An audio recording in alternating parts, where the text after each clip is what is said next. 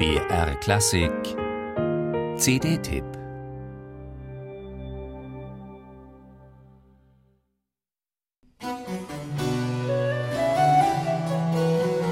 Geist und Macht haben ein angespanntes Verhältnis. Mächtige schmücken sich gern mit Künstlern, Künstler suchen oft die Nähe zur Macht. Doch wenn sich die beiden Seiten einmal treffen, redet man meist aneinander vorbei. Goethe und Napoleon, Richard Strauss und Kaiser Wilhelm II., Thomas Mann und Präsident Roosevelt. Bei all diesen Gipfeltreffen zwischen Geist und Macht hielten sich Respekt und Misstrauen auf beiden Seiten in etwa die Waage. Ob es bei der sagenumwobenen Begegnung zwischen König Friedrich II. und Johann Sebastian Bach anders war? Immerhin verstand der alte Fritz eine Menge von Bachs Kunst. Der Preußenkönig war nicht nur ein ziemlich ehrgeiziger Flötist, er komponierte auch höchst selbst. Anfang Mai 1747 wurde Bach nach Schloss Sanssouci eingeladen. Der König ließ ihn auf verschiedenen Cembali und Hammerklavieren vorspielen. Schließlich legte er dem Komponisten ein Thema zum Improvisieren vor.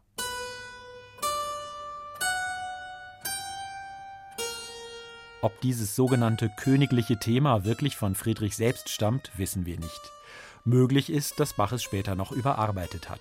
Sicher ist, dass es mit seinen vielen Halbtönen ziemlich sperrig ist, wenn man darüber mehrstimmige Fugen aus dem Stegreif improvisieren soll. Bach war berühmt für seine Könnerschaft und offenbar bereitete es dem König Vergnügen, den Künstler mit einer besonders harten Nuss auf die Probe zu stellen. Nachdem Bach eine dreistimmige Fuge über das königliche Thema mit Bravour improvisiert hatte, soll der König gefragt haben, ob er denn auch eine sechsstimmige Fuge aus dem Stegreif spielen könne. Bach habe das verneint, aber versprochen, sich nach der Rückkehr gleich an die Arbeit zu machen. Tatsächlich ließ Bach im Herbst 1747 unter dem Titel Musikalisches Opfer eine Sammlung mit verschiedenen kontrapunktischen Stücken über das Thema des Königs erscheinen. Mehrere komplizierte Kanons, eine Triosonate, eine dreistimmige und, wie gefordert, eine sechsstimmige Fuge.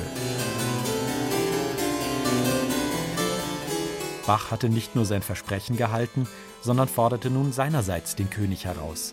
Bei manchen Kanons fehlt die Gebrauchsanweisung. Wann und in welchem Tempo welche Stimme einsetzen soll, muss der Spieler selbst herausfinden. Musik, die eine Wette zwischen Künstler und König brillant einlöst. Musik als Botschaft eines souveränen Genies an einen genialen Souverän. Musik zum Mitdenken. Also auch Kopfmusik?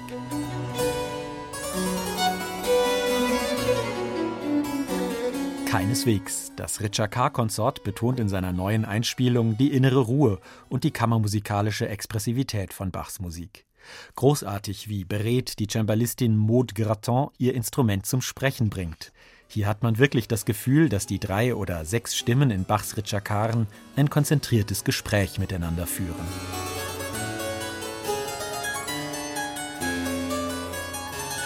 Auch der Flötist Marc Antailly, der Geiger François Fernandez und der Gambist Philippe Pierlot spielen ebenso klar wie ausdrucksvoll, mit hörbarer Freude an den ganz unterschiedlichen Charakteren, die Bach dem königlichen Thema entlockt. Oft voller meditativer Ruhe, manchmal fast bizarr, dann wieder voller impulsiver Spielfreude. Eine exemplarische Einspielung, die beweist, Macht vergeht, Geist besteht.